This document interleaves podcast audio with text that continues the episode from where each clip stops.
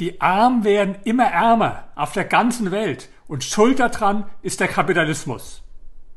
Schon gehört? Ganz bestimmt, stimmt aber nicht. Das Gegenteil ist richtig. Der Sozialwissenschaftler Steven Pinker hat gezeigt, dass die Zahl der armen Menschen in den letzten 200 Jahren von 90 Prozent auf 10 Prozent zurückgegangen ist. Das sind genau die Jahre, seit es den Kapitalismus gibt. Und jetzt noch eine Zahl, die noch viel erstaunlicher ist. Die Hälfte des Rückgangs geht auf die letzten 35 Jahre zurück. Niemals in der Menschheitsgeschichte ist die Armut so erfolgreich bekämpft worden wie in den letzten 35 Jahren. Aber warum und wodurch?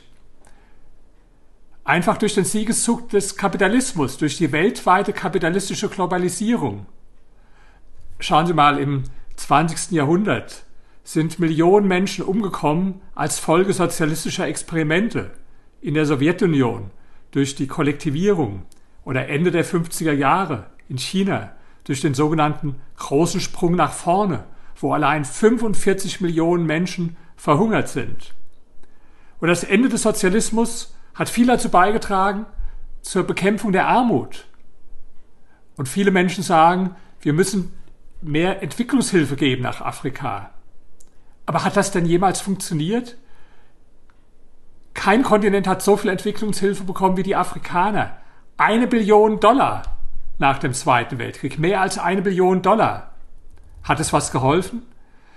Afrika ist heute noch der Kontinent, wo die meisten Menschen hungern. Asien hat viel weniger Entwicklungshilfe bekommen. Aber die Asiaten sind einen anderen Weg gegangen. Sie sind den Weg gegangen des Kapitalismus. Länder wie Südkorea, wie Taiwan, wie Singapur, wie Hongkong, aber auch in China in den letzten Jahrzehnten. Allein in China sind 870 Millionen Menschen aus bitterer Armut aufgestiegen in die Mittelschicht. Das ist eine großartige Erfolgsgeschichte des Kapitalismus und deswegen meine Meinung, Kapitalismus ist nicht das Problem, sondern die Lösung.